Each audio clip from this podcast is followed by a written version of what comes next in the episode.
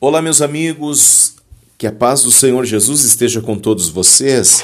Hoje vamos compartilhar uma preciosa reflexão baseada no livro de Neemias, capítulo 6, do versículo 1 até o 9. Mas vamos ler apenas o versículo 3, pois aqui está o centro da nossa mensagem. E por isso enviei-lhes mensageiros com esta resposta: Estou executando um grande projeto e não posso descer. Por que parar esta obra para ir encontrar-me com vocês? Preste bem atenção na resposta que Neemias dá. Para quem Neemias está falando? A Bíblia nos mostra aqui que havia homens é, que tinham interesse é, na desistência de Neemias, homens invejosos, e a Bíblia nos fala aqui sobre Sambalate, Tobias e Gesem. Estes três homens são uma representação das resistências né, contra as autoridades é, que são levantadas por Deus para trazer a restauração. É interessante que a Bíblia nos mostra aqui que Jerusalém havia sido destruída pelos seus inimigos e houve uma grande ruína porque os muros de Jerusalém estavam caídos. E a Bíblia mostra que era copeiro do rei Artaxerxes e Neemias ficou sabendo através das informações dos seus, eh, dos seus familiares acerca do que aconteceu com Jerusalém. Os muros de Jerusalém estavam destruídos e agora Neemias ele tem no coração um desejo profundo e ora a Deus e pede permissão ao rei e ele retorna para uh, Jerusalém em busca da restauração da sua cidade, a terra dos seus antepassados. É muito preciosa, meu, meus irmãos, esta reflexão, porque fala sobre um sentimento no coração de um homem que não precisava retornar à sua terra, é, mas ele, movido por Deus e por uma íntima compaixão, ele então busca restaurar os muros caídos de Jerusalém.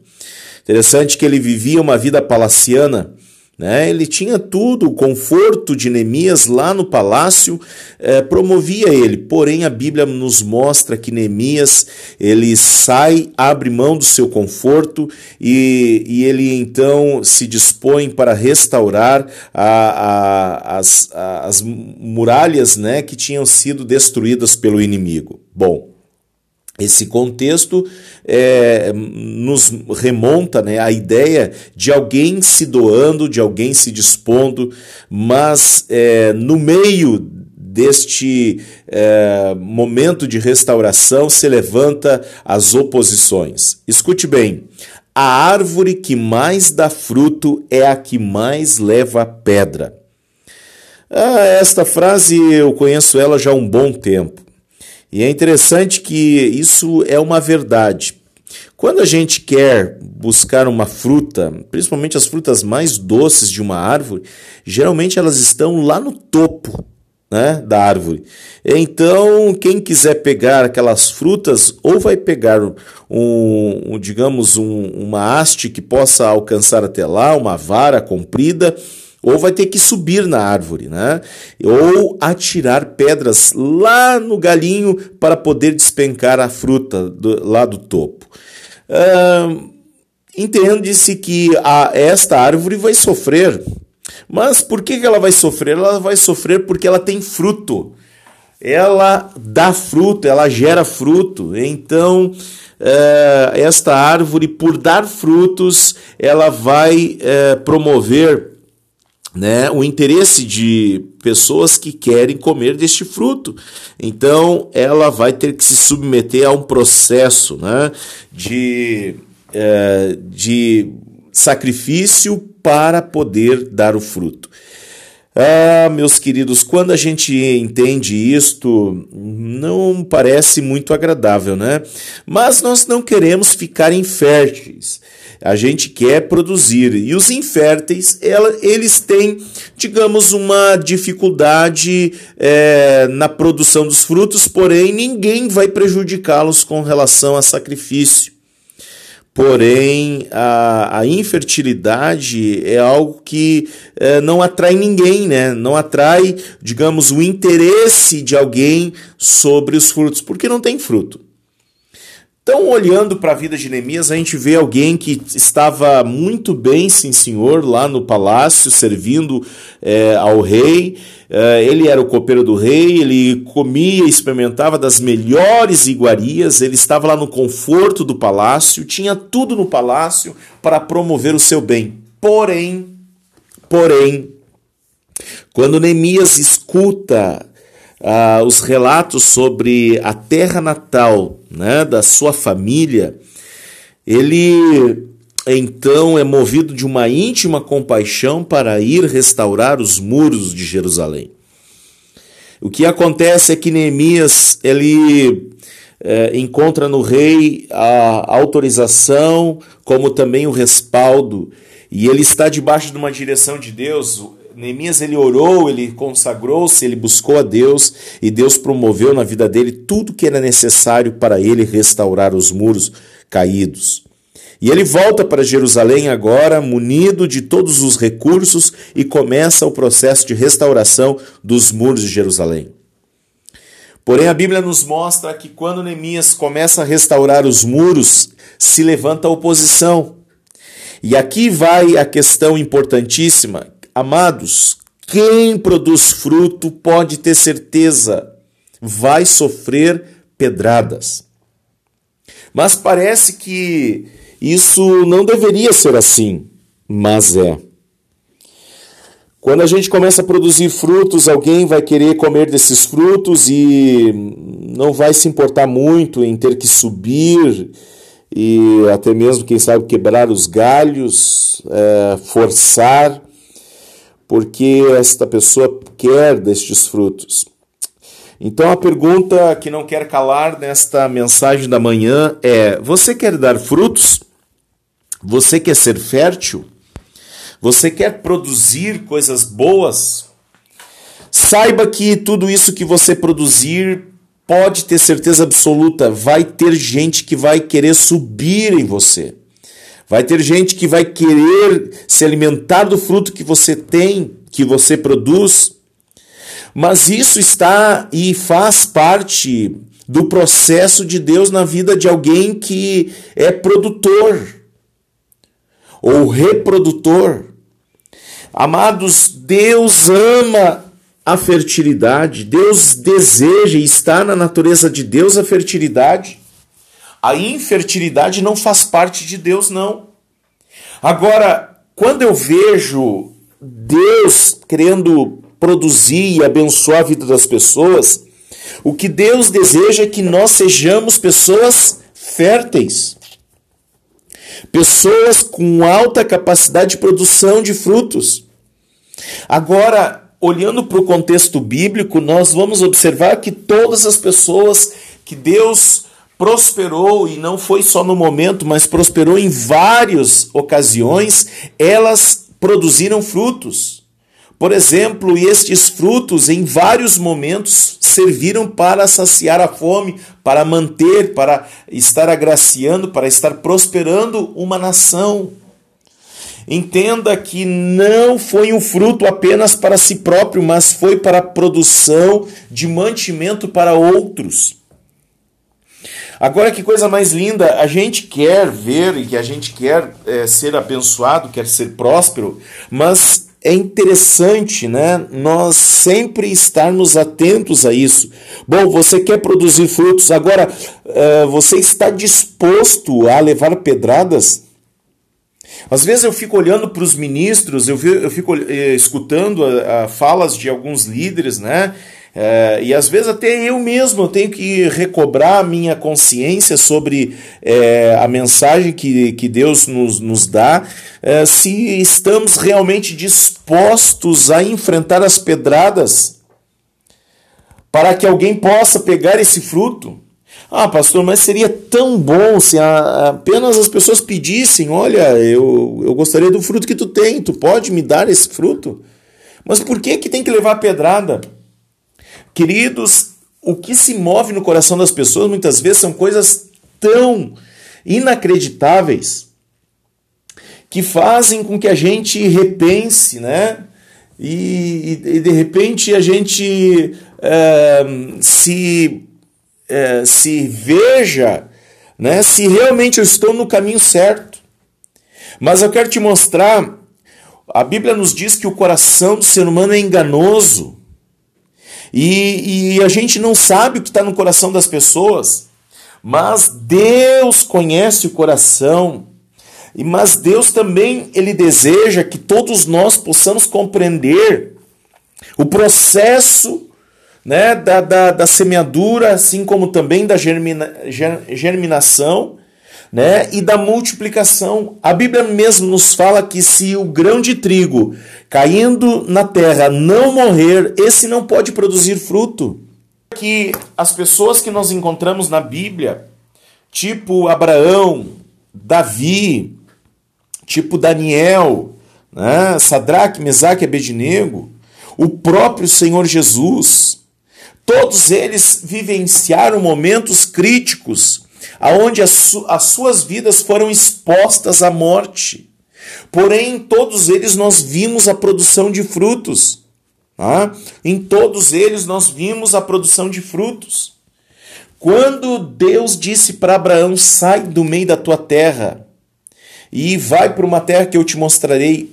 Abraão se doou, ele podia estar e viver no conforto, né, na terra natal da sua família, mas era necessário ele sair de lá e ele enfrentou vários riscos.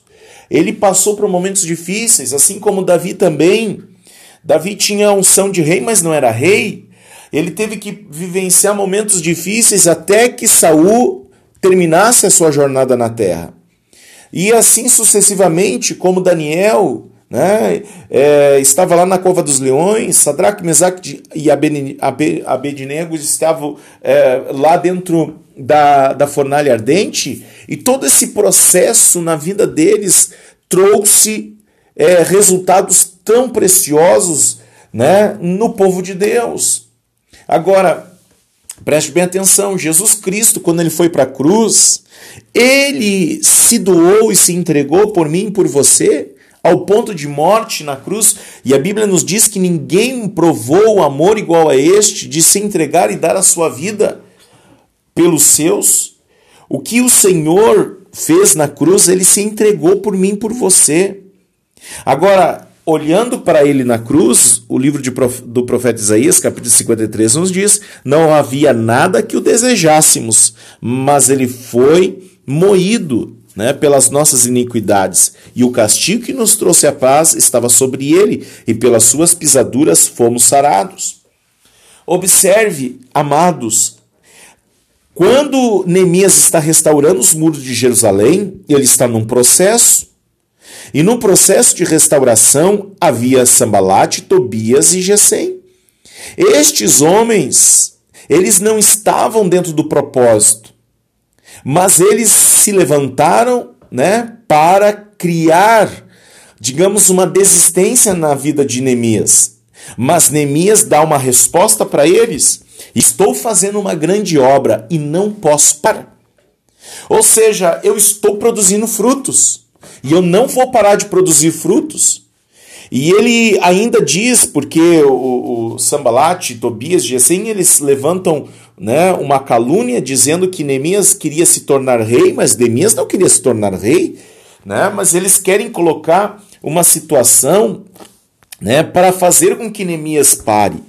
Eu quero dizer para vocês, meus amados, se você está trabalhando no reino de Deus, se você é um pastor, se você é um líder, se você é um, um, um homem, uma mulher voltado para a obra de Deus, está ajudando as pessoas, está restaurando, está sendo um proclamador da verdade. Queridos, eu quero falar para vocês, não é de se admirar quando vem contra nós pedradas. Isso faz parte. E se isso está acontecendo é porque você está dando fruto. Você está entendendo? Se isso está acontecendo é porque está dando frutos. Tem inveja, alguém está se levantando. Eu quero dizer, você não tem que ter medo disso, não.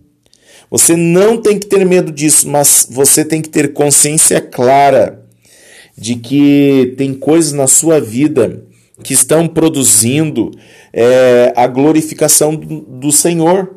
Então, o, o o Tobias né, e o Gesem faziam parte de um contexto, porque já, já se era esperado. Né? É, Neemias era um restaurador. Agora, o inimigo, Satanás que veio para roubar, matar e destruir, ele sabe. Ele quer fazer o quê? Quer fazer com que a gente desista. Quer fazer com que a gente pare. Ele quer fazer com que a gente desanime. Então, meus amados, olhem para Jesus. Não desista, não pare.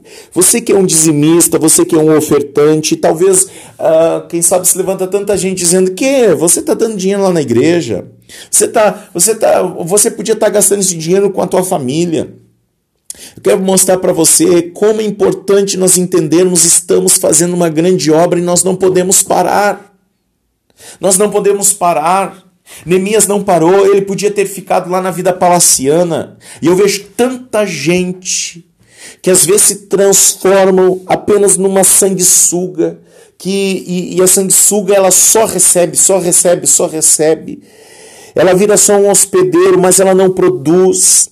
Amados irmãos, eu quero fortalecer vocês com essa mensagem do dia, dizendo: não parem, não parem, mas continuem deem o seu melhor, se esforcem.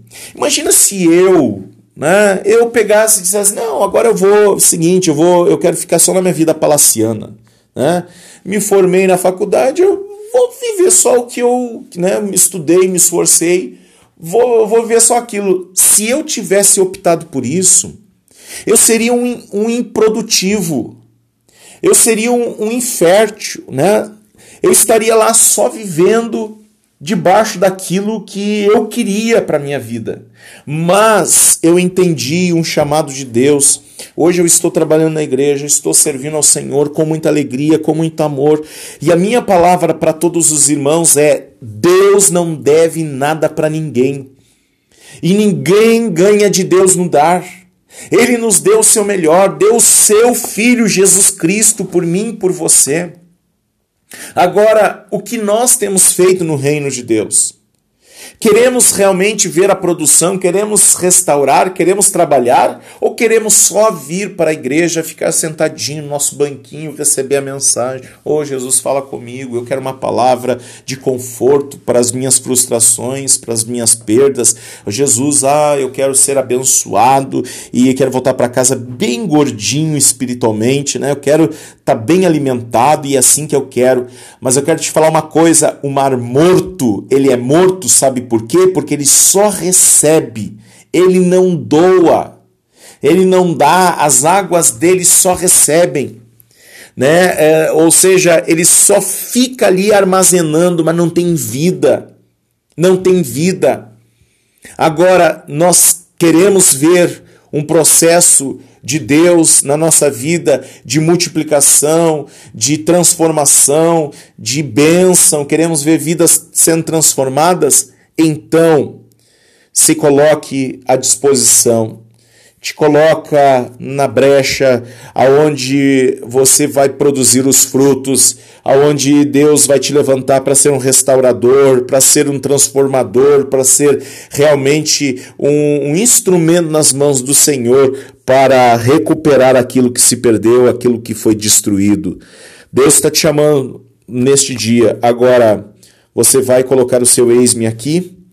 Em o nome de Jesus, eu finalizo orando por você. Querido Deus e amado Pai, obrigado pela tua palavra.